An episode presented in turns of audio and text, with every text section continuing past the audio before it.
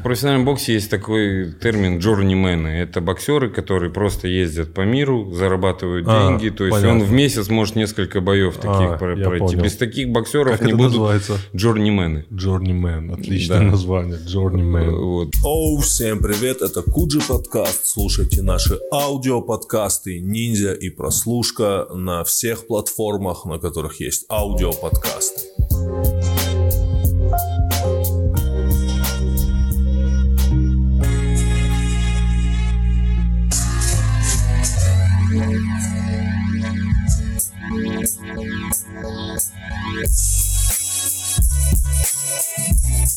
Обожаю наш подкаст за то, что всегда все по-разному и можно очень круто провести время. У нас сегодня в гостях тренер по боксу. Он его многие шарящие его знают, ребят. Андрей Бупас у нас в гостях. Привет, Андрей. Всем привет. Привет. Да, э, это организовал Нурлан Сабуров, если что. Нурлан Сабуров, вы все знаете, что он у нас еще и боксер. Мне, мне вот, если честно, было приятно, когда я на sports.ru увидел большую статью, что Нурлан Сабуров обожает бокс и дружит с Головкиным. И там даже, по-моему, показывали фрагменты, как он работает с тобой. Да, Да, и да, на- ему- на это. Он же до седьмого класса учился в спортивном классе, ну вот училище Олимпийского резерва на боксе, и он до седьмого класса боксом занимался плотным, а потом Скажи, это сохраняется до его Конечно, возраста? сохраняется. Да? То есть Две- мышечная память есть, да? мышечная память есть, просто ну физические кондиции, то есть ты растренирован, ну как бы есть у спортсменов такой этап тренированный, растренированный, то есть мышцы все, помнят, но сделать не так качественно, получается, не так быстро. Поэтому у Нурлана э, мышечная память была, но физические кондиции не, не, не дотягивали до того. А сейчас он форму набрал хорошо, и фи- физически, и технически поменялся, и скорость прибавилась. Ему можно спокойно выступать. Андрей, что ты Хорошо. на это скажешь? На Нормально. своего вечного оппонента Нурлана. Почему, почему Нурлан-то мой Подожди, вечный я, оппонент? я шучу, это ради шутки. А, а ты занимался боксом когда-нибудь, Андрей? Нет. Нет? А, я занимался, да. А, у меня было два этапа детства и немножко уже во взрослой жизни. Э, смотри, я, э, мне 37, я 10 лет назад, прямо на моих глазах произошел вот этот момент, когда взрослые люди начали увлекаться тренировками по боксу. То есть это все наращивалось. В Москве открывались хипстерские залы по боксу, то есть такие уже как бы западные, то есть до этого это были более такие советские э, боксерские залы. Потом начали открываться такие прям, прям такие мажорные такие э, боксерские залы. Как ты думаешь, почему это произошло? То есть всем перестал нравиться в какой-то момент фитнес? Или...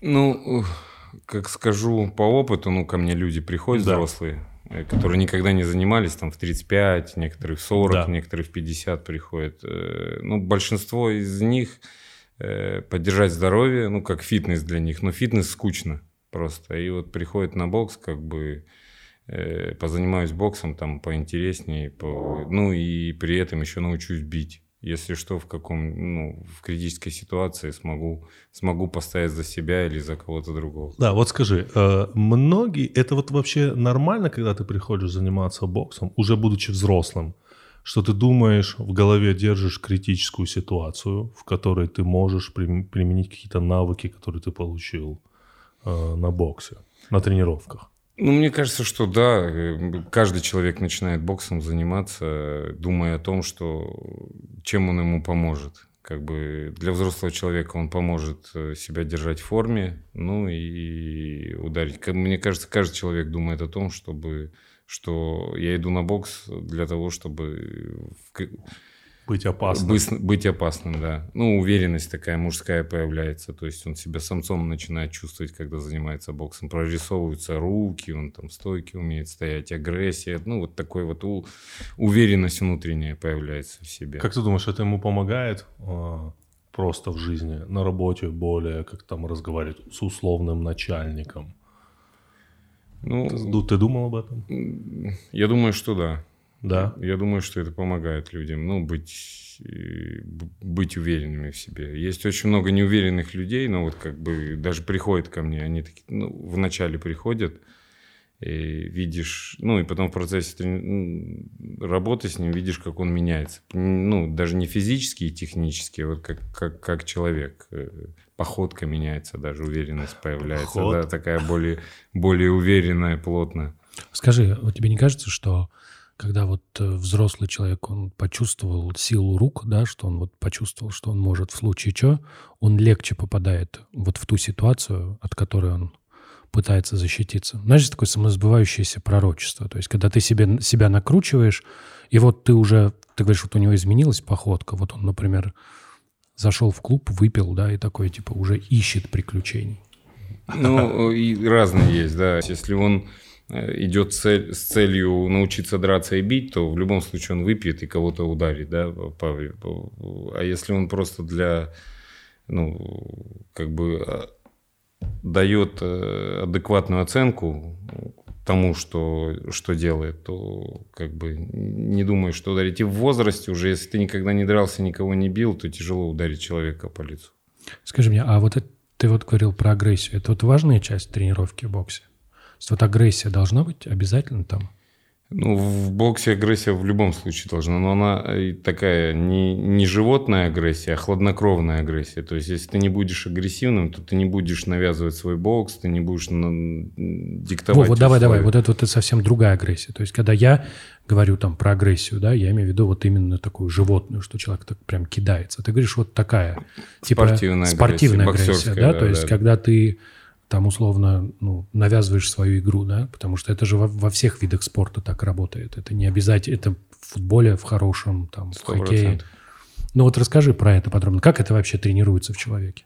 Э, агрессия? Ну вот такая, да, Спортивная вот агрессия? такая, да, очень интересно. Ну, э, опять же, у всех все, у всех по-разному. Ну. То есть появляется мотивация какая-то, да, то есть выходит, вы- выходит два бойца, два боксера в ринг, и у каждого стоят задачи выиграть, да, и в процессе, ну, в ходе тренировочного процесса, там, годами это нарабатывается, вот, э, боксер, э, ну, боец, боксер вырабатывает в себе вот это вот качество. То есть э, есть даже такие упражнения, которые, ну, э, мы называем, я немножко по-другому боксерскую агрессию называю в зале. Я ее называю концентрация. То Мгм. есть такая агрессивная концентрация, когда ты сфокусирован на цели, у тебя четко поставленные задачи, и ты ни на секунду не отпускаешь своего соперника, смотришь на него. Ну вот есть, это мне, я когда-то работал с Батухасиковым, и он мне рассказал, как он тренировал свою концентрацию. Вот, говорит, становишь, говорит, часы, секундная стрелка.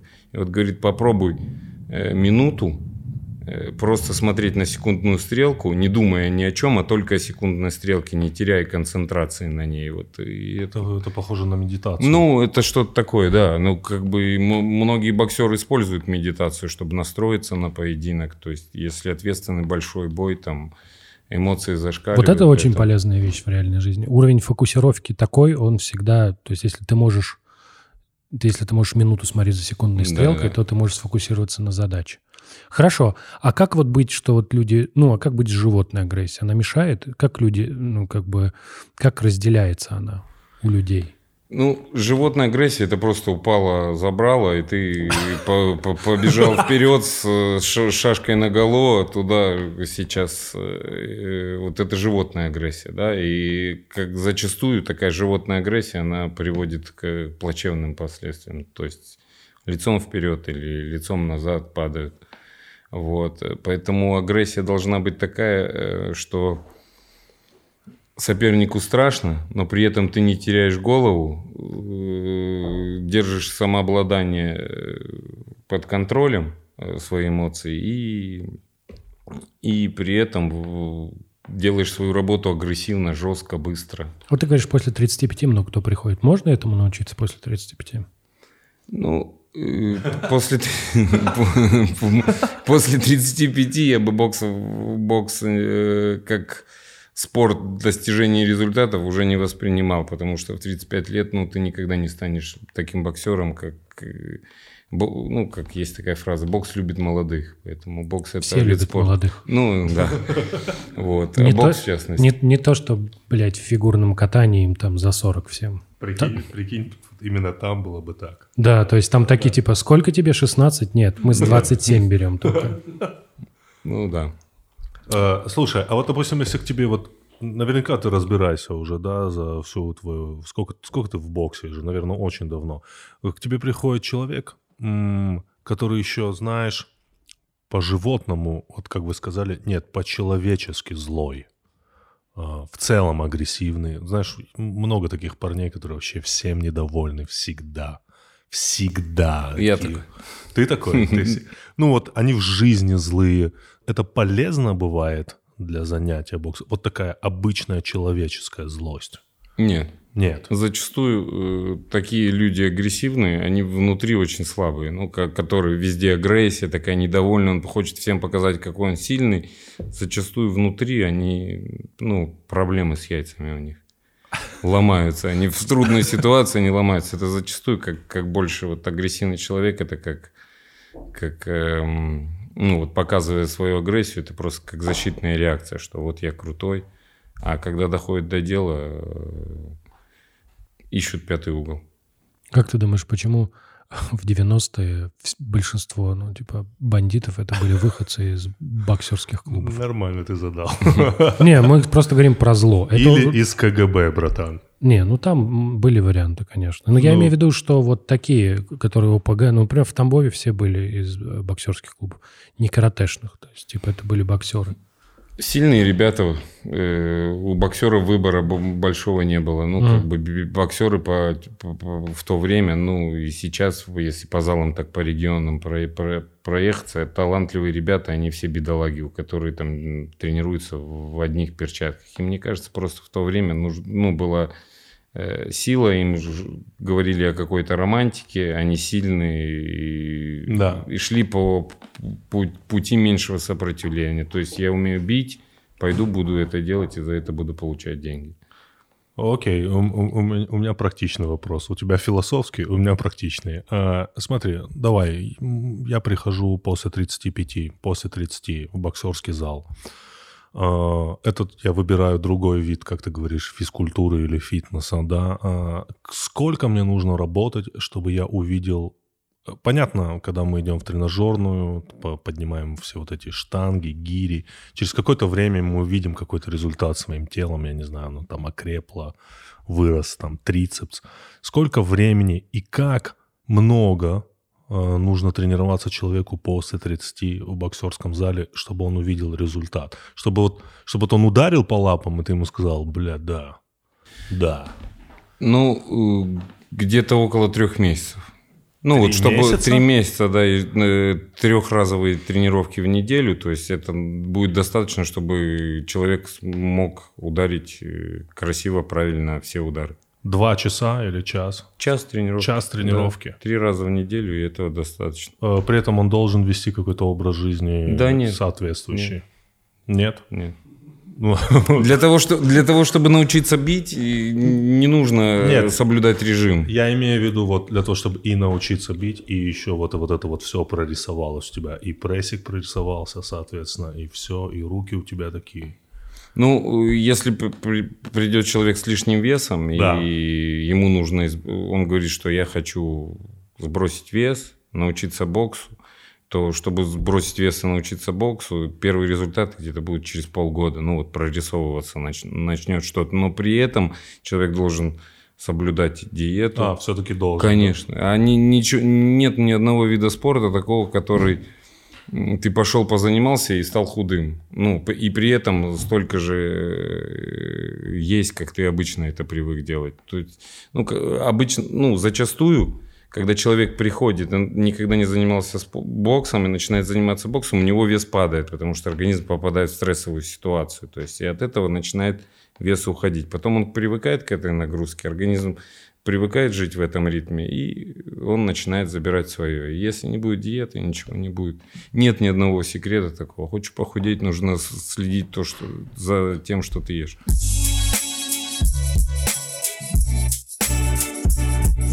Итак, у нас снова точка банк. Мы говорим про, говорили про разные вещи. Документ оборот. Да, да. Э, Кстати, точка банк поздравили меня с днем рождения в Инстаграме. У них, если что, синяя галочка. Мгм. Понятно. Итак, мы говорили про важные Да. вещи для бизнеса, документы оборот и прочее, но это маленькая доля того, что у них есть, и мы сегодня поговорим про вещи, которыми мы не пользуемся. Оплата по QR-кодам. Э, Что это значит примерно?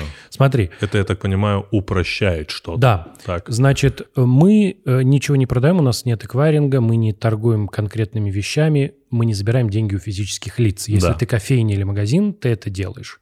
Да, традиционно это устроено так, что ты оплачиваешь с помощью карты, например, да? Да.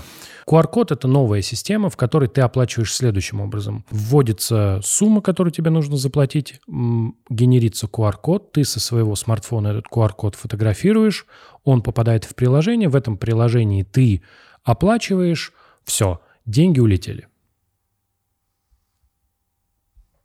Это безопасно. Да, безопасно, потому что QR-код каждый, каждый раз разный. Главное, что, во-первых, ты не... Ну, как бы это не отменяет другой системы. Если ты не можешь оплатить по QR-коду, ты можешь оплатить картой. Но ключевое, что для пользователя это выглядит вот фантастически, ты фотографируешь QR-код. Но главное, это история про бизнес. Мы же про бизнес сейчас говорим. Да. Дело все в том, что за любую подобную историю, да, за, за то, чтобы ты мог взять деньги у физического Да. лица, ты платишь банку деньги. Обычно это какой-то процент с транзакции. Да. То есть э, для работы с картой он составляет полтора процента обычно. То есть со 100 тысяч 1500 рублей уходит банку.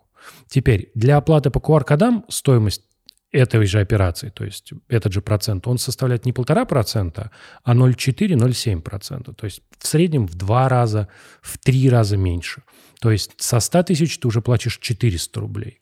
Может показаться, что это не очень много. да? Ну, реально, это что ты мне называешь 0,4%. 0,7%. Но, но на самом деле на больших оборотах, потому что если ты возьмешь любой магазин, то там обороты обычно несколько сотен миллионов рублей, потому что очень много товара проходит через магазин. И тогда речь идет про то, что ты экономишь там 900 тысяч, там полтора миллиона можешь сэкономить. А это уже кон- конкретные ощутимые деньги. Откуда такая инфа, Андрей? У точки банк есть рассылка, э, и я регулярно ее читаю. Еще у них есть э, раз в несколько недель они проводят такую онлайн-презентацию новых вещей. Я обычно ее не смотрю, но тут у нас с ними интеграция. И вот 10 июня я посмотрел. Вот, и вот, видишь, делюсь с тобой. Круто.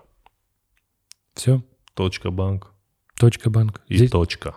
Как, как, вам, как им такой? Точка банк и точка.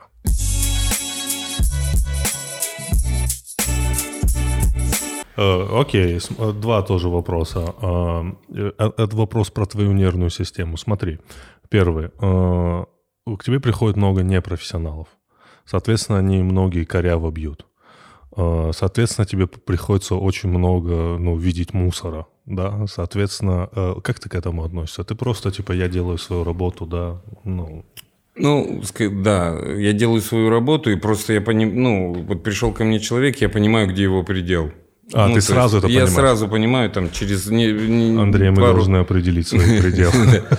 Э, Ну, то есть в течение там нескольких недель можно понять э, по человеку, что, что, что с него получится. То есть э, высокодвигательные какие-то, ну, высококоординационные, там, сложнодвигательные какие-то упражнения он сможет делать, или просто он сможет качественно бить двойку и просто худеть. Ну, как бы в течение двух недель можно определить, что... И я просто ставлю, вот я понимаю, что вот этот человек вот этот его предел такой, он безнадежный, будем работать вот, вот, вот в таком ритме.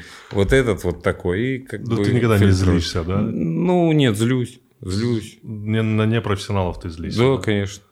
Э, Когда, ну, к- а как не злиться, когда 20 раз говоришь левой, правой, уклон правой, он левой, правой, уклон левой делает. Ну, как тут не, не, дли- не злиться? Окей. Это такая нормальная педагогическая злость, я тебе говорю. Она Да. вообще не имеет отношения к, к боксу ни к чему. Она имеет отношение Ну да. к тому, когда Тренер ты это нес- педагог. Когда ты несколько да. раз объяснил, а они делают ту же самую хуйню, и ты такой, типа, ну это же невозможно, вы тупые. Понимаешь? И ты начинаешь злиться, потому что они, во-первых, не понимают, ты им достаточно понятно объясняешь. Нормально. А как вы относитесь к такой, к такой педагогической практике, когда ты унижаешь своего ученика? Ну, Допустим, когда ты говоришь, нет, очень плохо, очень, всегда, очень, ты всегда им недовольный. Очень плохо, о, вообще не хвалишь. Ты сейчас как... Даже, как, даже если он делает все нормально, в твоем случае, если ты его учишь математике, в твоем случае, если ты его учишь боксу, ну, я, вы я- я сразу фильм вспомнил, знаешь, вот эти, где там с белыми усами. Вот эти все чуваки, э, которые учат... шал- как- Да-да-да. Да, я которые типа, ты неправильно бьешь. Блять, я в детстве в это все верил, сейчас я понимаю, что такое, блядь, вообще. Блядь, ты понимаешь? Такая чушь, В блядь. фильме «Карате пацан» он учил его бить так, что, типа, мы машину, машину, да. Это же, типа, блядь, ты чё? Карате пацан. Бля, А, а- а то- подожди, твой- твой «Карате пацан», он, типа, там китаец говорит, мой машину. Тут мальчик учит Да. драться. Ну, мой машину. Окна он его Да, заставлял. окна заставлял. И тот не понял, чего это. А потом он говорит, это я тебя учил, типа, отражать удары. Хоп, рукой, хоп, рукой. Ты удары отражаешь, понял? Блядь. Джеки Чан же пере- пересняли ремейк. А, был Джеки да, Чан да. и сын, Уилла Смита. сын Уилла Смита в а, Японию, да. А твой какой любимый фильм из тех? Вот, Из- вот именно вот из, из тех? Из да. хуев. э, из, из старых. Категории Б, вот из тех, типа. У меня вот есть любимый. Давай, хорошо. Я, я, наверное, не вспомню. Мой- Мне- Доспехи Бога мне нравились. Доспех. А вот это Рокки. Вот тебе нравится Рокки? Ну, уроки, да. Рокки нравится? Ну, уроки, э, я, э, я когда был спортсменом, боксером, Да. вот, э, ин- информации не было, не было интернета, ничего. Ну, Да. все, все, что мы могли узнать о боксе, это из, из книг каких-то. И у меня там было, я помню, мне тренер мой принес видеокассету, там на видеокассете был записан чемпионата, финал чемпионата России э, там во всех весовых категориях. Да. И вот эту я кассету затирал, чтобы смотреть, как Да. другие по телевизору боксы не показывали, Да. ничего.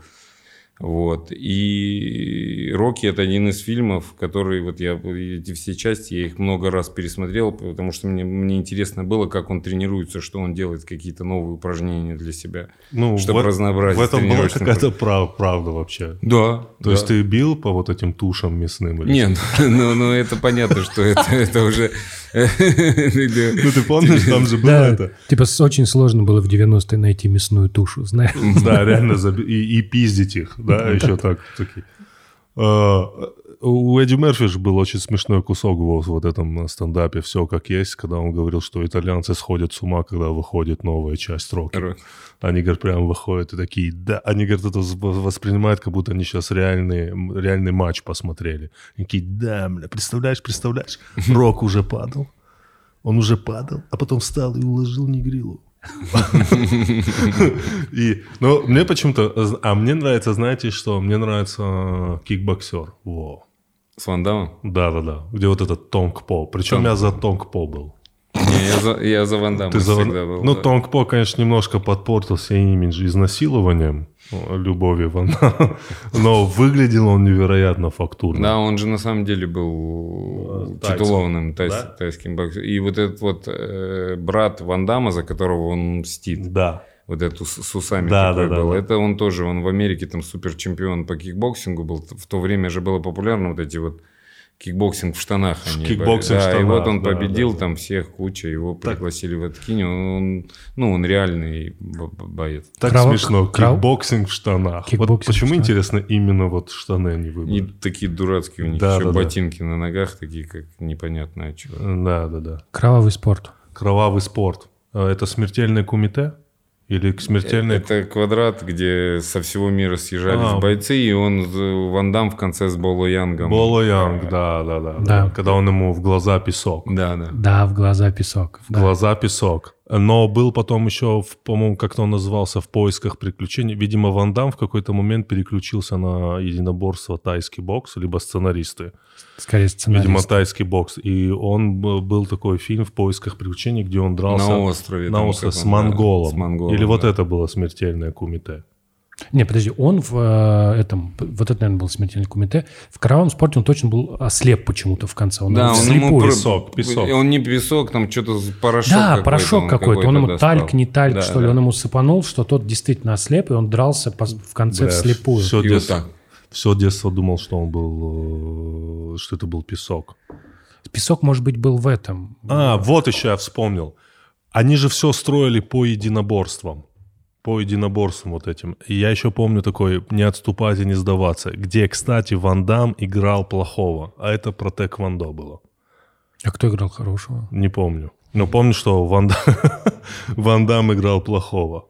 Вообще отличные мы вспомнили фильмы. То есть Рокки, сколько, шесть частей. И там реально можно оттуда что-то подчеркнуть? Реально? Ну, были упражнения, да, как бы мне было интересно. То есть работа с грушами какие-то. Там же все, ну, как бы Сталлоне, э, это же все взял из, э, из мира бокса. И история сам Рокки, это был такой итальянский боксер. Да, да, да. Забыл я его Рокки какой-то, ну, фамилию я его забыл. И вот на... Он на самолете, по-моему, разбился. Да, и Сталлоне на э, его за, за основу фильма взял его жизнь, как бы это вот был какой-то такой. Он был восходящий боксер, он, по-моему, погиб Понял, во понял. время по- крушения самолета. Вот, мне хороший, мне нравится очень боксерский фильм, который называется, по-моему, «Боец». Э, Он называется «Боец», где Про играет Микки Крис- Уорда. Да, про Микки Уорда. Вот это мне это, понравилось. по- это тоже реальный персонаж Ми- Да. Микки Уорд, который трилогия была С Артура Артура Гати, Гатти, да. Микки Уорд, и вот по вот там в фильме, кстати, есть история одного из боев. Первого, Гати, да, Гати с Как, Уордом. да. как они туда пришли. Да, там да, про его брата, который там просто жесткий какой-то Алко- нарколыга. нар- алкоголик, на- наркоман, и этот э, фильм Оскар получил. Да, да, да. Но он реально, ты не смотрел его? Нет. Реально прикольный фильм. Я Очень. из- Из, вот Бо- боксерских. Бокс и Оскар, я сразу только «Малышку на миллион» вспоминаю. Малышка на Малышка на миллион. миллион. А ну-ка, оцени Круто. его. Очень крутой. Да? Да, и очень, э, ну, очень реалистичный, как бы, ну, э, вот э, сам Клин Ист- Клинт Иствуд, Да, да, Клинт который вот он прям хорошо передал вот это вот э, несчастье тренера. Ну, вообще по факту ты, тренер это профессия неблагодарная, да, ты готовишь много, много боксеров, ты в них вкладываешь душу, а он в один день проснулся и понял, что он с тобой не хочет, или он передумал там боксом заниматься и собирает, и уходит. И вот там момент такой был, когда Клин, в начале Клинта Иствуда бросил его боксер, в которого он вкладывал, он ушел, по- подписал контракт с промоутером одним, и тот сказал, что ты не можешь тренироваться и быть, работать с этим, а должен работать с этим. И вот, вот это вот разочарование какое его, потом он такой, и это, и вот ему эта девочка попалась, он начал в нее душу вкладывать, и вот опять такая А трагическая. как тренера обычно в этом очень плохо справляются с этим, когда от них уходят вот реально ученики, которых они прям каждый день жили ими? Тяжело, да? Очень тяжело. Да. У тебя такое было? Ну да, у меня. Бывало, да? Да, да, у меня бывало такое. Ну, это очень тяжело. Это с чем это можно сравнить примерно? Ну, это как, как это, ты расцениваешь это как предательство типа такого? Ну, эм, предательство это, э, ну, я расцениваю это предательством, это когда э, ты работаешь, у вас все хорошо, Да. и то есть работа устраивает, работа приносит результаты, то есть э, две стороны э, получают удовольствие от этого, да, и тут в один момент э, спортсмен собирается и уходит, не, ну, не сказав ничего, э, непонятно как-то, ну, не, не обосновав, не поговорив, Да. уходит, и это такой прям удар, как будто ты ребенка своего, Понял. ну, вот ребенка своего потерял. Вот это прям такая пустота остается, пустота, ее нужно кем-то, чем-то заполнять другим.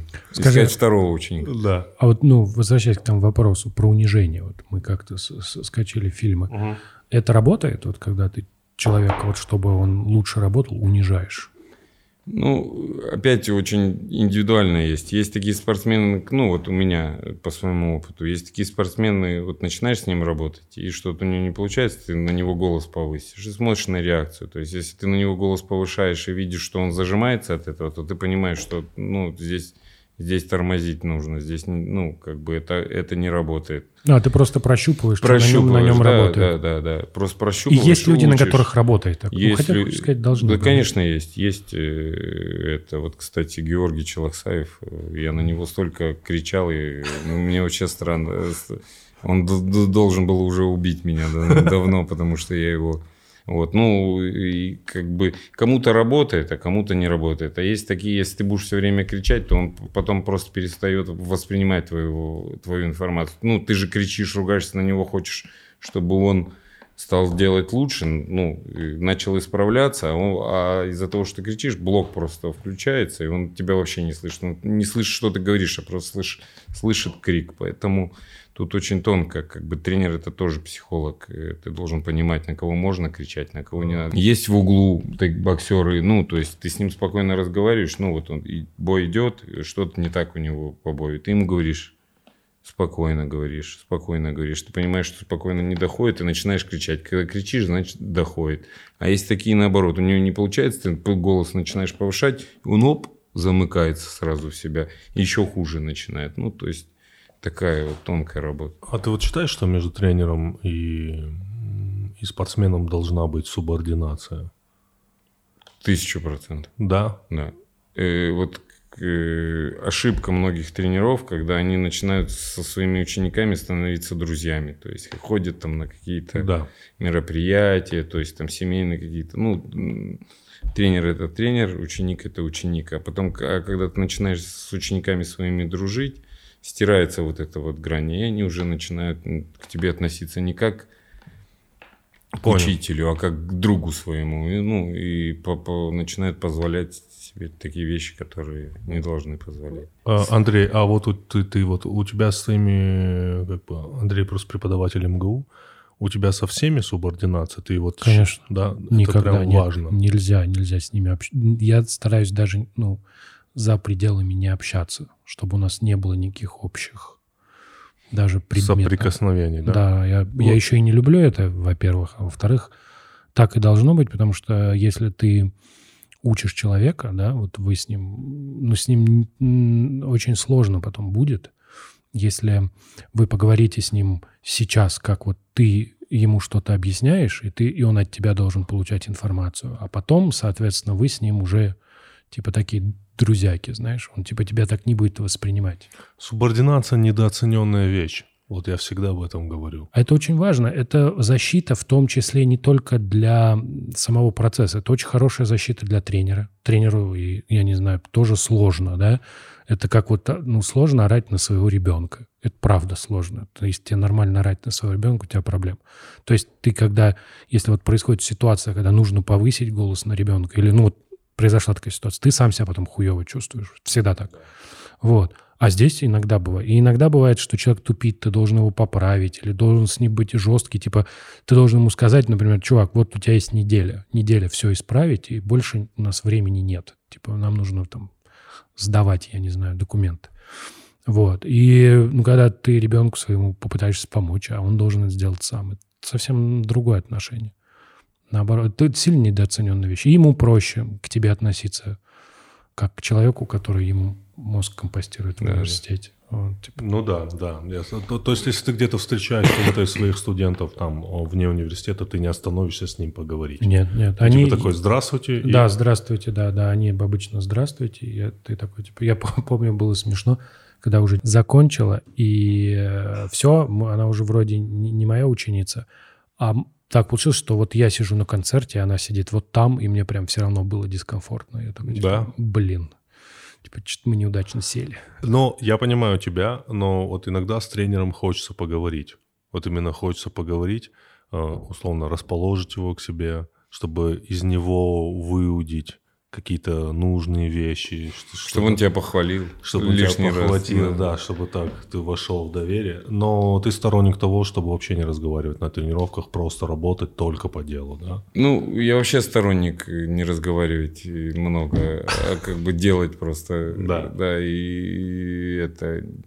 Я люблю, ну, когда приходят в зал, пришли, и мы сразу делаем. Вот, а когда разговоры начинаются, э, спортсмен устает, и ты уставать начинаешь от, э, от его разговоров. Еще вот э, момент, когда ты другом становишься со своим спортсменом, ну или с учеником, вот, ты, ты дружить начинаешь, они начинают воспринимать, что ты становишься на, с ним на один уровень. И, то есть ту информацию, которую ты хочешь ему донести, объяснить, научить, он ее уже начинает не воспринимать так, так как должен воспринимать. Потому что он думает, что, блин, он ну же, да. Он же мой друг, типа, а что? Ну и мне кажется, еще критика очень трудно воспринимается от, от, друг, друзей. Как да, от да. друзей, да.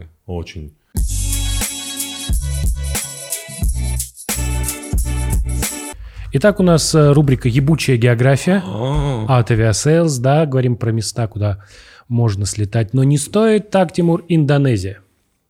э, Индонезия. Туда, я знаю, очень, очень далеко лететь. Да, 12 это, часов лету минимум. это все правда. Это с пересадкой через Сингапур. В Индонезии есть река Читарум.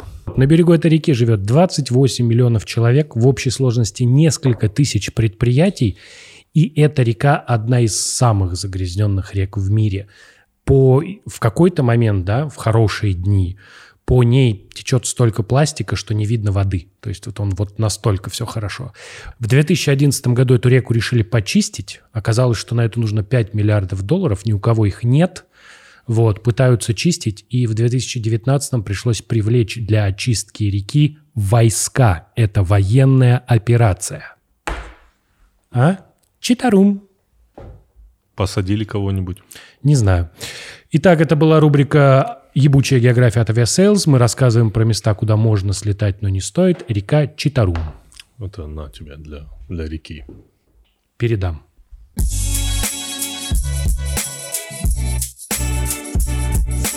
А, Хорошо, а ты готовишь помимо просто людей, которые приходят поправить свое физическое здоровье, ты занимаешься, я знаю, много э, профессиональными боксерами, которых, которых план на большую профессиональную карьеру. У них у всех э, боксерские поединки.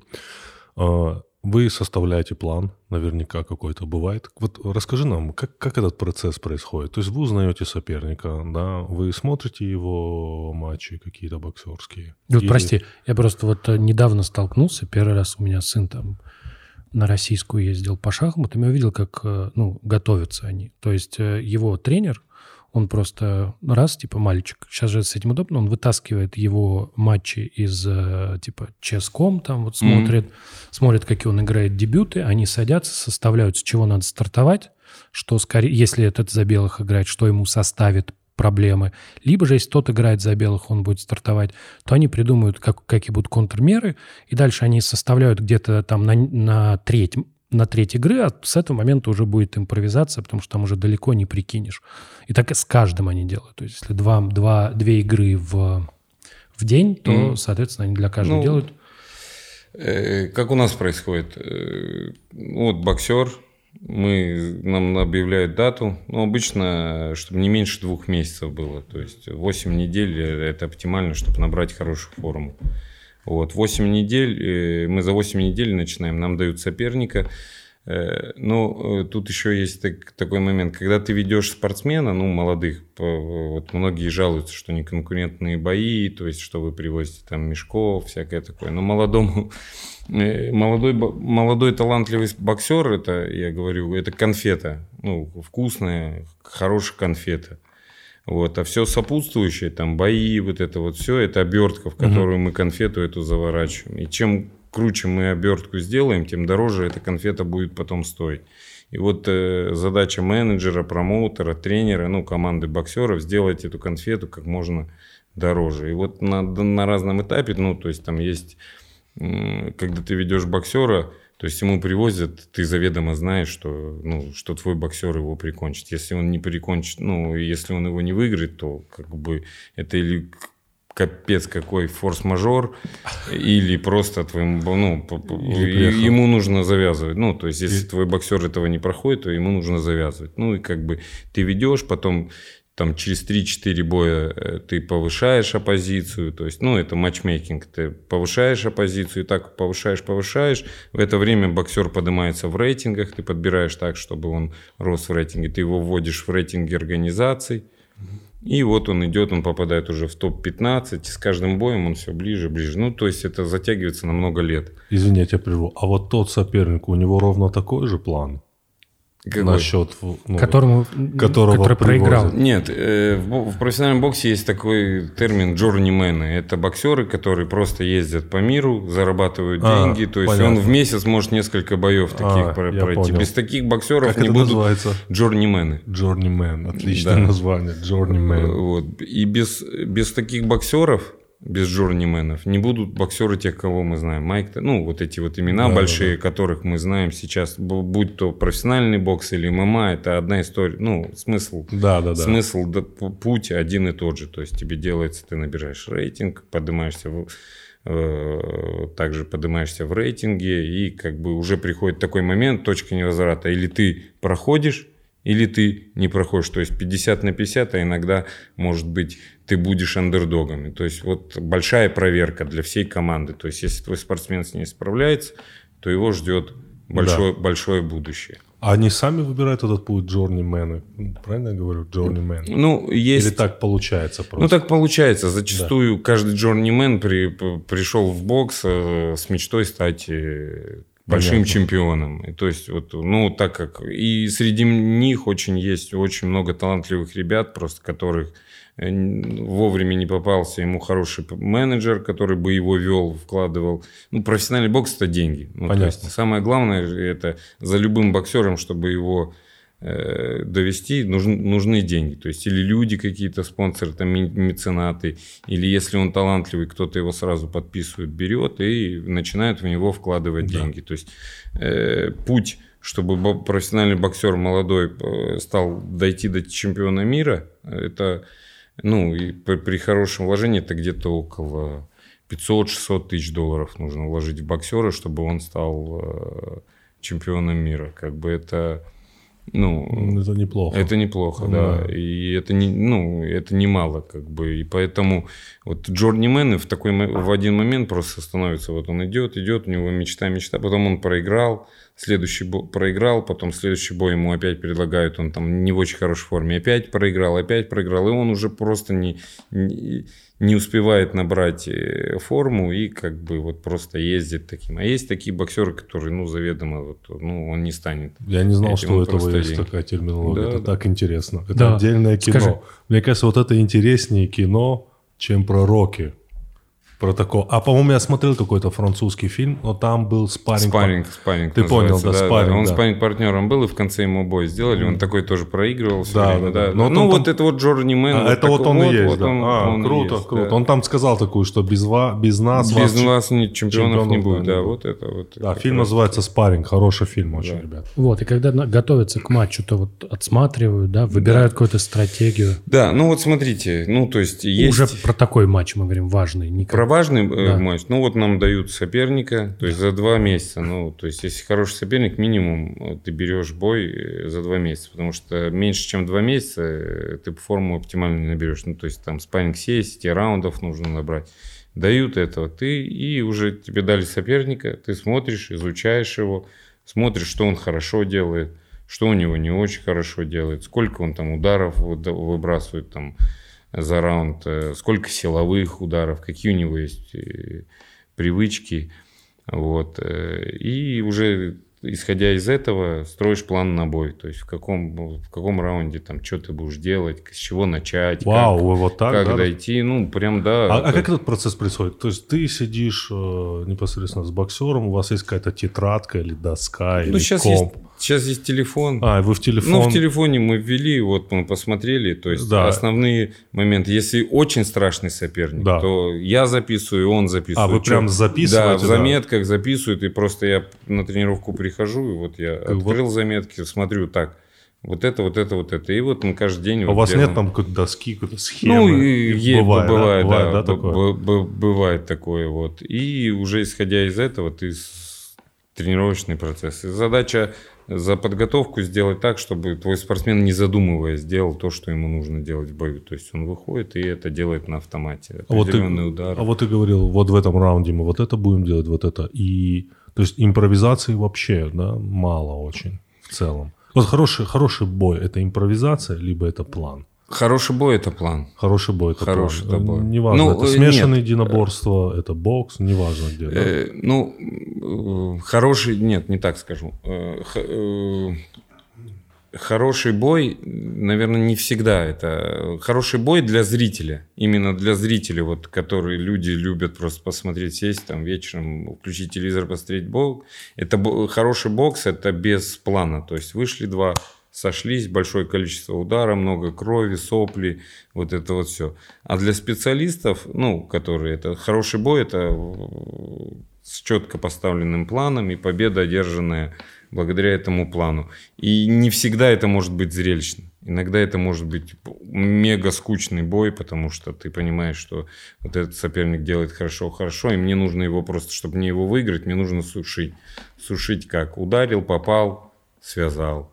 Ударил, попал, связал или ушел. Ну, то есть э, тактические, тактические какие-то задачи просто не даешь э, развития. Особенно если твой боксер техничный, более техничный, чем тот драчун, то с драчуном технарю не нужно драться, ему его нужно обыграть, засушить, обмануть. Ну, то есть обхитрить. есть все варианты. Все варианты. Это есть. все уже изучено, Про... да. Просто этот, помнишь, э, к нам онколог приходил, он говорил, лучшая операция – это когда без сюрпризов. То есть мы, мы просто про, встали про сериалы, спрашивают, там же всегда там mm. что-то пикает все, блядь, там что-то, что-то. Он говорит, не-не, самая лучшая операция – это ты пришел, одел, все сделал, вышел. Все как типа, да. типа даже такой, типа вечером пойду в Макдак. Знаешь, ну... Ну, это вот... то, то же самое, когда ты план на бой поставил, и этот план сработал план сработал, и ты с полным чувством удовлетворения уходишь мега счастливый. Э, это ты каждую тренировку помещаешь этот план ему в голову, да? Да. Каждую, вот ты ему всегда говоришь вот так, вот так, вот всегда. Говоришь или просто делаешь? Ну, ага. Ну, делаешь, ну, кому-то говорить нужно.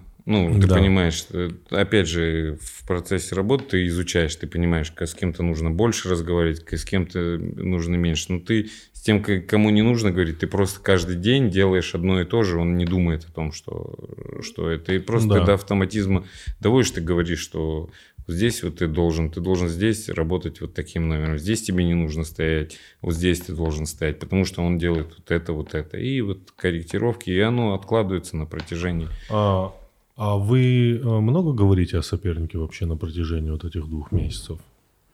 С кем-то много, с кем-то да. мало. Ну, то есть есть такие боксеры, которым вот ему соперника дали, он один раз на него его посмотрел бой, и все понял, он понял, да, и все есть. А есть такие, которые вот он с утра проснется, будет посмотреть своего соперника, в обед посмотрит, перед тренировкой вечером, ложится спать посмотрит. Ну, есть есть такие, каждому по-разному. Это для для каждого боксера ну, своеобразная медитация. Кому-то нужно Понятно. так, кому-то кому нужно так. Поэтому... И вот, да, и вот мы переходим к стадии никому не, не, не желаю это твоим э, всем парням, но все же все с этим сталкиваются, а мы приходим к стадии поражения. Как ты выводишь э, людей из поражения? Чисто психологически. Мы не говорим сейчас о каких-то восстановительной медицине, а вот психологически. Потому что я знаю, что это очень трудно воспринимает вообще любой спортсмен, любое поражение. Вообще любой человек воспринимает поражение довольно плохо. Нет людей такого, пиздатый, я ну, проиграл. Нет, не всегда так. Э, как бы есть поражение, ну вот и, и у спортсменов, и у тренера есть поражение, за которое ты горд больше, чем да, за, это понятно. Э, за, за победу. Ну, потому что там бой хорош, там какое-то судейство, ну, то есть, или просто ты заведомо был, все на тебя надежды не ставили, ну, то есть, ты был страшным андердогом, то есть, а с ним справиться вообще там без без проблем. И он выходит и всех удивляет. И как бы, ну, тем самым даже поражением он заявляет о себе, что он боксер, который э, готов э, быть наверху. А это поражение, там, недостаток опыта, там, чего-то, каких-то таких моментов, ну, э, сопутствующих. И как бы если еще чуть дать, то он перейдет на это. Но есть такие боксеры, которые тяжело, э, наверное, самые Самое тяжело поражение воспринимают те боксеры, у которых ноль в графе. То есть они идут вот такие вот небитые, небитые, небитые, и происходит поражение. То есть для них это крах всего, все, все рушится, вся жизнь закончена. Вот. Э, ну, как бы с кем ты стараешься разговаривать, ну, то есть если видишь, что он грузится, грузится из-за этого, да, э, и опять же, какое поражение? Если он проиграл нокаутом, ну, то есть, что тут, что тут, тут скажешь, как бы даешь, даешь возможности просто остыть, прийти в себя, там, соскучиться, переосмыслить, как бы самому со своими мыслями побыть и вер- возвращаться в зал. И как бы, когда ты возвращ... после поражения возвращаешься в зал, начинаешь тренироваться, тебя это отпускает, ну, потому что ты видишь дальше новую цель. Вот. Э, есть такие, с которыми нужно разговаривать, говорить, почему это произошло, работу над ошибками, вот там ты пересматриваешь, вот смотри, вот здесь вот ты сделал вот, вот такую, такую ошибку, ты понимаешь, ну, как бы, вот. И есть такие, которые не справляются с этим, то есть это поражение их преследует до конца их карьеры и мешает им в дальнейшем успешно выступать. То есть э, все как в жизни гештальт-терапии. Так, так, так, а ну-ка. Да нет, это популярная штука. Ну, что тебе нужно проработать? Знаешь же, типа, почему у людей происходит посттравматический синдром, с чем он связан? Он связан с тем, что как работает человеческая психика. Если у тебя есть травма, она ее прорабатывает. Ну, ты вот ее прокручиваешь. И на самом деле это носит терапевтический характер. То есть у тебя есть травма, да, ты ее прокручиваешь, прокручиваешь, прокручиваешь, прокручиваешь, и ты уже такой, типа, ну, с этим можно жить. Вот. А посттравматический синдром связан с тем, что у тебя такая травма, что она за раз в твою голову не помещается. Вау, это как, а ну-ка. Ну, то есть, грубо говоря, представь, что ты столкнулся, ну, там вот, например, э, э, война, да, вот, да. например. Да, ты попал под обстрел, твои там друзья погибли. И это настолько многоаспектное явление, что твое сознание не может его проработать самостоятельно. Да, и это при, при, при, приводит к тому, что начинаются там серьезные психологические проблемы. Там работают забавные вещи. Есть, например, исследование, которое показывает, что в первые часы после, вот если случился посттравматический синдром, в первые сутки помогает, например, поиграть в тетрис. То есть вот люди играют, и благодаря этому они куски забывают, им становится проще. То есть э, сразу. Сразу, да, типа позволяет им нормализовывать ощущения. Вот, ну, то есть вот они лежат вот забинтованные, поиграли в Тетрис, и им стало лучше. Ну, Тетрис здесь имеется в виду любая игра, которая типа просто но, на но, внимание. Но, там... не, но не в Call of Duty не стоит играть, да? Ну, я думаю, что нет. Такой, блядь, врубите мне вьетнамскую миссию сейчас. Типа сразу после этого не стоит, наверное, да? Что-то такое. Да, и поэтому человек, каждый человек э, по-разному воспринимает свои поражения и свои травмы. Ну, а, а, а если наше воображение настолько настолько развито, что даже незначительная вещь раздувает его так, как ты говоришь, что она не помещается у нас в голову. Такое возможно? Или это именно вот что должно произойти, ну, невероятно это Для каждого человека, вот Андрей, же, Андрей же говорит, для каждого свое. Кто-то вот типа по, по, проиграл, пошел дальше работать. Для кого-то это крах, для кого-то это смерть. Типа все, конец, брошу бокс, пойду, там, я не знаю, диджеить я слышал, я диджею хорошо, знаешь, ну, я не знаю. Каждый человек же сам для себя все это решает. Это удивительно, что ты не узнаешь, как человек на это реагирует, пока ты с этим не столкнешься. Да. Люди, люди такие, сука, удивительные создания. Вообще. Понимаешь, там же как? Вот, например, я сейчас объясню. Вот э, мы совсем недавно с одним моим знакомым обсуждали математику, мы с ним вместе закончили, а он вот столкнулся с ситуацией, что ему пришлось бросить науку, да, потому что он не в состоянии справляться вот именно с этим стрессом. Потому что как выглядит работа с математикой? 95%, там, 99% это поражение. То есть ты пробуешь, не получается, пробуешь, не получается, пробуешь, не получается. Ты что-то делаешь, делаешь, делаешь. А ну вот это ощущение, зачем ты это делаешь, оно завязано на твое мироощущение, да? И когда ты, у тебя в очередной раз не получается, чуть-чуть, но ты чувствуешь себя хуже. Потому что, блин, я тупой, конечно. Я все-таки тупой, да, вот я все-таки тупой. Вот. И себя можно довольно далеко таким образом загнать. Понимаешь? В хорошем смысле? В плохом. А-а-а. Именно в плохом. Ну, то есть ты, ты, сталкиваясь с такими вещами, ты сам для себя решаешь и довольно сложно решаешь, да, как ты дальше будешь двигаться. И ты, главное, не поймешь, как человек реагирует. Ну, как бы вот он, например, у тебя появляется какой-нибудь там студент, и он вот решает, у него все хорошо получается. И на самом деле вы проверите, как, насколько он устойчивый математик, когда у него что-нибудь не получится. То же самое в боксе. Да. Ну, про проверка боксера – это кинуть его, ну, посмотреть его, как он будет в глубоких водах. Ну, то есть в тяжелой ситуации. Он может быть крутой, то есть он может быть талантливый, прям мега быстрый, мега умный. Ну вот если ты его засунешь в бою, появится какая-то стрессовая ситуация, в которой тяжело ему будет, и вот как раз-таки в, в этот момент ты поймешь, насколько, насколько он хорош. Дальше его ждет что-то или Вот, на, на, этом, на этом все. И как бы это не натренируешь. Это такой момент приходит у каждого боксера, то есть или дальше, или стоп. Вообще все, все, все так похоже. Очень похоже. Все так похоже. Все, где люди, все похоже. Все, где люди, да, все похоже. Ну, просто к нам приходили шахматисты, вот они рассказывают. То же самое. То же самое, да. Да. То есть как бы чемпионы мира сидят и вот про то же самое рассказывают. Ну, я вот их спрашивал банальные вещи. Ну, типа, вот, вот сегодня у вас там турнир, у вас сегодня матч. э, Как вы, как, как, как вы проводите этот день? Ну, кто-то из них сказал, что Ну, он вообще об этом не думает. Да, Раджабов, он говорит, я, типа, постоянно про это думаю. А Корякин говорит, а я, типа, пишу там что-то, что-то такое, типа, а, а, точно, у меня же, типа, матч. Раджабов. Будильник прозвенел. Да. Да-да-да. О, точно, Напоминание, Да, да. э, то есть э, я увиделся тут с Теймуром Раджабом. Мы стоим на Патриках, это он туда меня позвал. И он говорит, у меня же завтра турнир. Ну вот. Это было, это было смешно. Да. Вот, да. А, а, а, а, а что делают парни, э, что делают боксеры в день? Есть какие-то... Ну, у всех по-разному ритуалы, да? Ну, нет, стандартное э, обычно. В день боя просыпаемся, да. э, с утра делаем зарядку, ну, идем там лапы побить, там Да, да, чуть да. минут 20-30 какая-то Да. зарядка. Потом идем завтракать, отдыхать, ну, пару часов отдохнуть, обед. А как всё. вы отдыхаете? Вы типа просто лежите Просто в телефоне, лежим в телефоне, музыку, что-то музыку см- смотрит, кто-то читает, кто-то фильмы смотрит, кто-то музыку слушает. Ну, кому что пока. Но вы уже в этот день не разговариваете, да? Много. обоих. Много нет. А, Уже как бы, в принципе, последние недели до боя э, разговоры идут уже в раздевалке перед самим боем. Ну, то есть, вот э, напоминание этого всего. Потому что неделю они обычно вес гоняют. Ну, то есть, э, разговор... есть, ну, разговаривать им не особо хочется, и ты не лезешь к ним. Вес гоняют, гоняют, гоняют.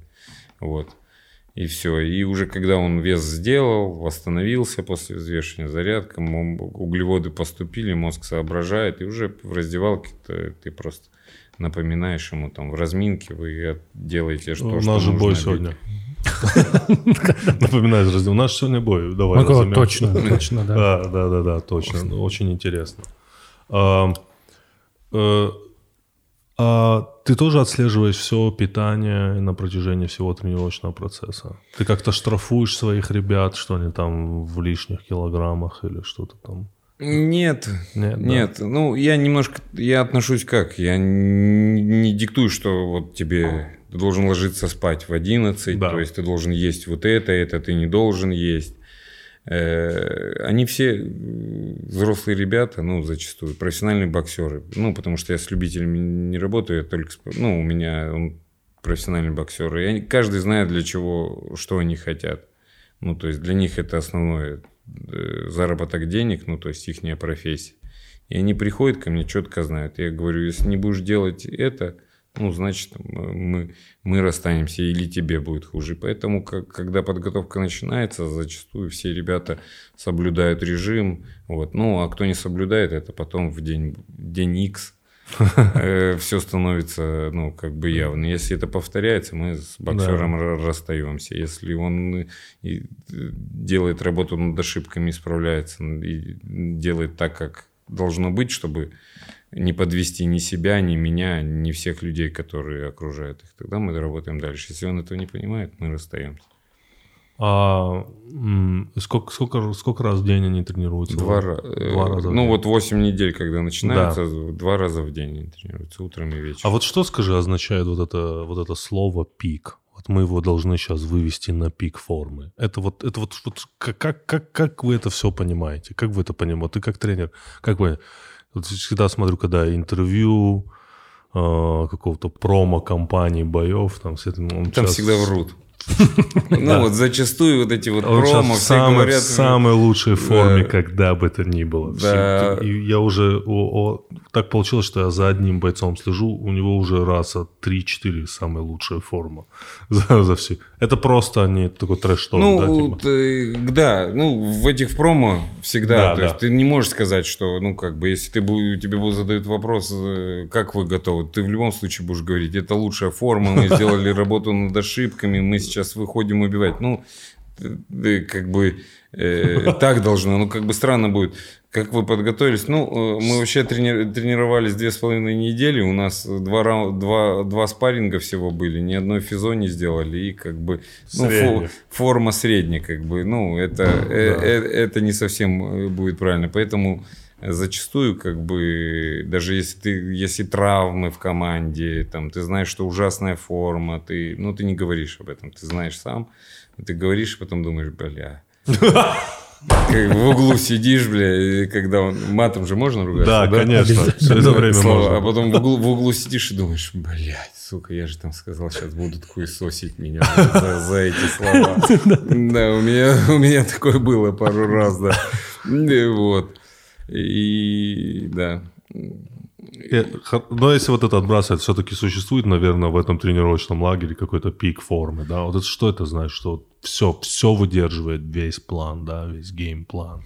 Ну, э, Работа. пик формы это зачастую это не, не геймплан, это не то, как он будет боксировать Да. или то, это физическая кондиция. То есть он на- начинал, он, ну, то есть по показателям, там, силовые показатели поднимаются, там, скоростные показатели поднимаются. То есть он становится быстрее, он становится координированнее, он становится выносливее. Вот. Ну и как бы ты пытаешься в каждой подготовке пик формы. Но вообще у спортсмена может быть э, максимум э, три пика формы за год. Но это в лучшем случае. Так, два. И э, зачастую, если 4-5 боев, то два боя в году ты на пике форме, а три остальных ты так где-то посерединке бол- болтаешься просто в хорошей форме. Ну Вот. Главная задача подойти на пике формы, ну вот на самый как настоящий, это вот к основным стартам. Ну, то есть ты знаешь, что вот у меня вот этот, вот этот бой там тогда-то, тогда-то у нас будет тяжелый, и нам вот к нему нужно себя приберечь и выйти на пик формы. У, у, уроки пик формы когда был? Я сейчас вспоминаю. по Во, во всех фильмах Во всех был фильмах. Не, вот в, в какой момент фильма? Когда он по лестницам, да, залетал? Или все-таки когда он... Рокки все время выглядел так, что он вообще никогда не был на, на- на пике форме, фо- формы. Да. Очень интересно. Иван Драго выглядел как человек, Да, который был да. всегда на пике формы. Иван Драго. А, это вот та серия, где он драл. Я Это вот, где я- Доль- Дольф Лунгрен. Я Чет- трейлер. Четвертый, четвертый. Мгм. Я вот так трейлерами смотрел. Трейлером? знаешь, Именно вот трейлерами. Так бам-бам-бам. Мне, о, мне нравится фильм «Али», где э, Мухаммед Али играл Уилл Смит. Да. Да, неплохой фильм, и Уилл Смит. А был. мне нравится боксер, фильм про боксеров «Левша» называется. Левша хороший тоже, Вот, да. очень, он прям такой вот, вот прям, прям такой настоящий. Вот если ты внутри, вот, вот то, как, как это происходит. Вот у Там многих. Дилен Холл, по-моему, играет. Да, да, да. Там что-то случилось, у него то ли авария была. или Жену убили. Жену На убили. пресс-конференции убили жену, он потом вышел на бой с этим, там перестрелка уличная, Да, да, да. нечаянно ее застрелили, он вышел, проиграл, опустился на дно, со дна поднялся, пошел путь, там по- попал к старому тренеру, к такому, э, который в старом страшном зале тренирует, не... Понял. Ну и вот такая вот история, он как бы с дна опять поднимается наверх, ну такая... А боксом, боксом, вот э, опять-таки, если мы говорим про людей, которые хотят да, прийти, лучше э, приходить в фитнес-клуб или, или целенаправленно идти в боксерский зал?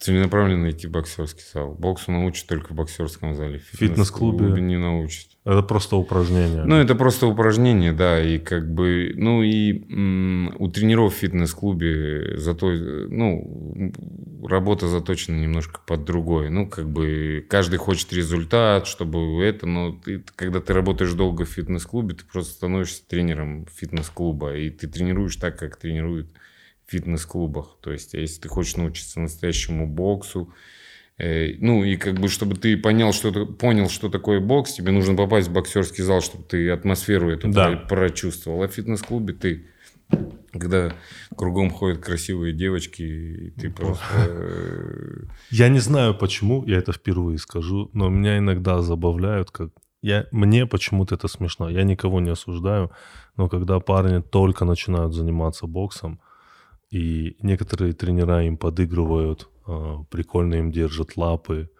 они это все выкладывают в соцсети. Я не знаю почему. Особенно это касается некоторых популярных людей. Когда, они это выкладывают э, в свои соцсети, мне почему-то смешно. А он не выкладывает. А мы не про него сейчас. Я не знаю, но мне почему-то это смешно бывает.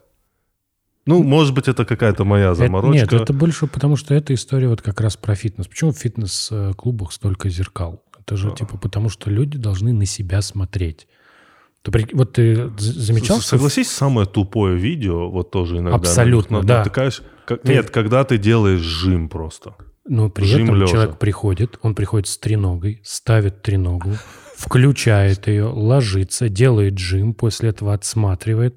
Такой, да, нормальный ролик снял и выкладывает. Ну, нет, э, как бы жим, жим же тоже нужно правильно уметь делать. Ну, то есть тоже твоя техника есть. Это, ну, вот тебе кажется, что ты ложишься и Да. это. А вот, э, ну, вот взять у нас тренер по физподготовке, он правильно учит жим, технику, снимает на видео, говорит правильно. Ну, А. это техника выполнения упражнений, это профилактика травм. Ну, то есть, если ты не дел, делаешь неправильно с большим весом, то ты получишь травму. Да, Дим? Все, я, я не прав. Это все равно популяризация спорта. Молодцы Вот, парни. да. Все, кто выкладывают, все, кто выкладывает что-либо из спортивных э, любых секций, вы популяризируете спорт. Слушай, а как тебе эффект вот этих вот, вот у нас тут режиссер, их фанат, э, братьев Пол, как, как тебе вот этот их хайп? Ну, благодаря им, мне кажется, много людей, которые не смотрели бокс, начали его смотреть. То есть тот же Пол по- подрался, он, ну, с Флойдом, к примеру, да, ну вот какие-то э, какие-то там дети не знают, кто такой Флойд, и они начали интересоваться, а кто такой Флойд. Посмотрели всю историю Флойда, прочитали про бокс, узнали о боксе, у них появился интерес. Мне кажется, это в любом случае популяризация. Другой вопрос, что обидно боксерам профессиональным, что они не получают, многие из, из- из крутых там, чемпионов мира не получают таких гонораров, как получает э, Да. Пол. Вот это обидно. Ну, как бы, что люди всю жизнь потратили на, на этот вид спорта и не зарабатывают должным образом, а человек, у которого там в Ютубе много подписчиков, и он как бы вообще не боксер, он получает больше. Но мне кажется, в любом случае это привлечение и популяризация с- самих ивентов, шоу, вот этого Да. всего. А боксируют они неплохо, на твой взгляд? Ну, Понятно, не на уровне ну, Флойда. да, понятно. но, но как бы не- неплохо для тех людей, которые совсем поздно начали заниматься, и не так долго занимаются, они довольно-таки неплохо это делают. Особенно вот этот, который, я не понял, не который с Флойдом дрался, а который вот это Аскер на нокаутирован, Да. который с Вудли сейчас будет. Вот, Да. ну, вот он Кто довольно- это? Это который? Джейк. Джейк. Вот Джейк, Джейк получше, чем Логан. чем Логан, да. А вот Ты- Джейк, Джейк получше. У него правый так, он нормально кувыркает с правой. Ты, Вот. кстати, похож на них, знаешь, немного. Чем-то вот, знаешь, манерами, поведением. Вот, вот чем-то, вот, да. А, а как, как ты относишься вот ко всем, э, то, что тоже сейчас популярно, так называемые кулачные бои? Это, это жесть, это жестко. Ну, кулачные бои, да, это жестко. Я вот, э, меня зовут Топ Дог. Меня зовут, я вот на двух турнирах боковым судьей был. Да. Э, Вот, что могу про кулачные бои сказать? И, они проходят в крыльях Совета. Я был на много боксерских поединков. Там, там и за титул чемпиона мира дрались. Да. Но столько людей, сколько было, сколько на, кула, на топ-дог, я там ни разу не видел ни на одном боксерском шоу. Ну, то есть это говорит о том, что это популярно. Если брать э, спортивную составляющую, то это, это, ну, долго ты не, не протянешь в этом спорте, потому что кулаки, рассечения, э, ломаются кости орбитальные, да, кулаки разбивают об зубы, эта инфекция попадает туда, там загноение. Ну, у меня есть несколько ребят, которые дрались в кулачки, ну, у них такие проблемы с кулаками, что сейчас уже Все, да. Ничего, даже он вот тренерами работают, даже лапы не могут держать, потому что проблемы с руками. Но это зрелищно, это кроваво.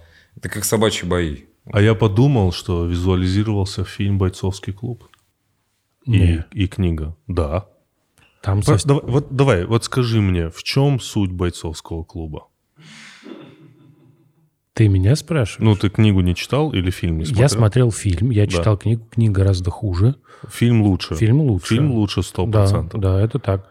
Там была история про агрессию среднего класса. То есть Да. люди, которые в реальной жизни не могут никого ударить, никогда не ударят, да, они вот выходили друг против друга и били друг друга.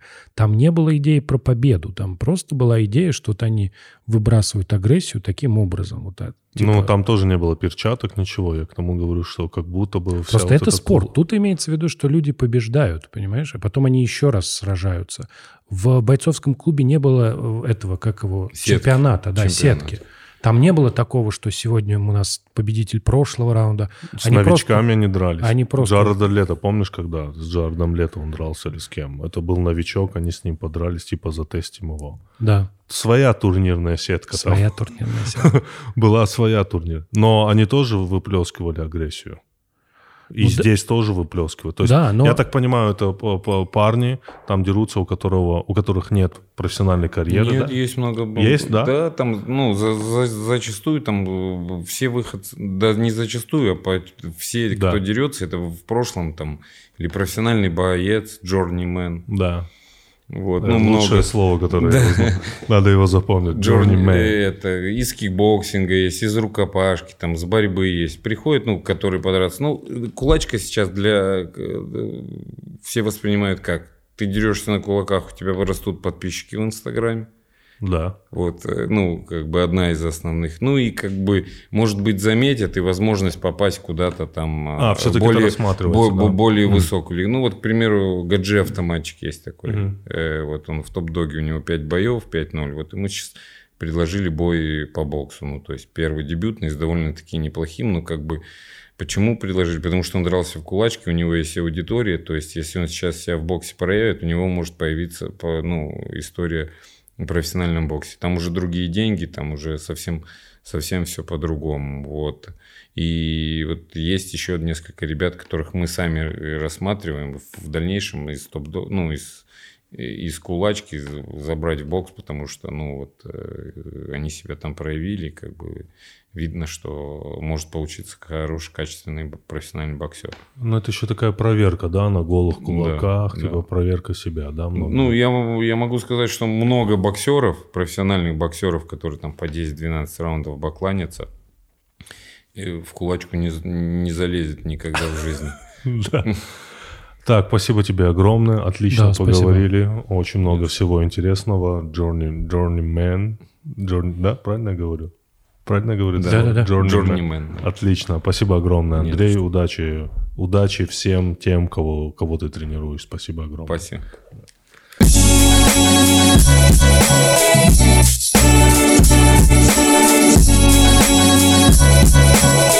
Thank you.